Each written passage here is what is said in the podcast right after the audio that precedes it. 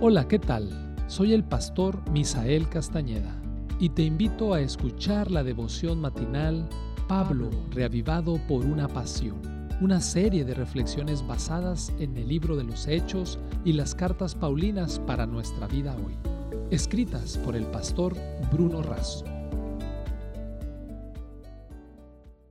Te saluda nuevamente tu amigo el pastor Abdías Paz.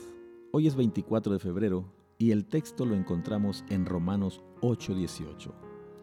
Tengo por cierto que las aflicciones del tiempo presente no son comparables con la gloria venidera, que en nosotros ha de manifestarse. Aflicciones versus gloria. Pablo parece contrastar el presente y el futuro. Aflicciones de hoy por gloria de mañana, lo temporal por lo eterno. En verdad, es un contraste incontrastable e incomparable. El apóstol ya había sufrido mucho y mucho sufrimiento más le aguardaba por causa del Evangelio hasta su martirio. Igualmente por experiencia y por revelación, él tiene por cierto y asegura que las aflicciones son leves y pasajeras en comparación con la gloria que es inmensa y eterna. Es como si Pablo tuviera en sus manos una antigua balanza de dos platos. En uno de ellos coloca los sufrimientos presentes y en el otro la gloria eterna. El sufrimiento es a causa del pecado. Sufrimos de manera directa cuando cosechamos lo que sembramos o de manera indirecta por la existencia del mal en el mundo. Sufrimos por enfermedad, desengaños, falta de trabajo, falta de recursos, injusticia, frustraciones, soledad, culpa, odio y todo otro dolor del tiempo presente. Podemos sufrir también por causa del Evangelio, al vivir y compartir la fe, al dar testimonio de la verdad y del Señor. Aún en medio de tanto dolor, necesitamos recordar que es temporal y que tiene un límite. La gloria de Dios es consecuencia de la gracia, es ilimitada y eterna pero solo en la eternidad. ¿Podemos tener un anticipo de esa gloria en esta tierra?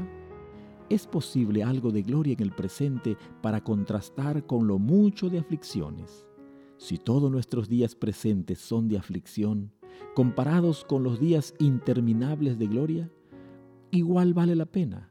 No importa la cantidad y la severidad de nuestros sufrimientos presentes, quedan insignificantes al compararlos con la gloria eterna. Pero además de la esperanza del mañana, necesitamos fuerzas para hoy. La gloria que muy pronto será revelada incluye el resplandor brillante del regreso de Cristo. Los justos vivos serán transformados y los justos que descansan serán resucitados para recibir la gloria, la vida de Dios para siempre. Los injustos que vivan no podrán soportar el resplandor de la gloria de la venida de Jesús. Los justos trasladados al cielo de regreso a la tierra compartirán la gloria de Dios por toda la eternidad, experimentando la paz, el perdón, el consuelo, la esperanza y el cumplimiento de la misión, viendo los milagros de Dios transformando vidas, tenemos un anticipo de la gloria venidera. Romanos 8.1 dice que tenemos que aguardar esa manifestación con deseo ardiente, es decir, con la cabeza levantada, seguros, confiados, fieles y comprometidos, porque desde su serena eternidad Dios está al control de todas las cosas. Esta es la reflexión para este día. Que Dios te bendiga.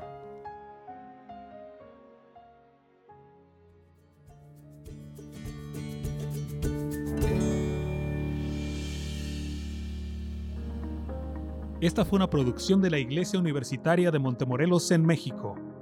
Te saluda el pastor Francisco Soto. Hasta la próxima.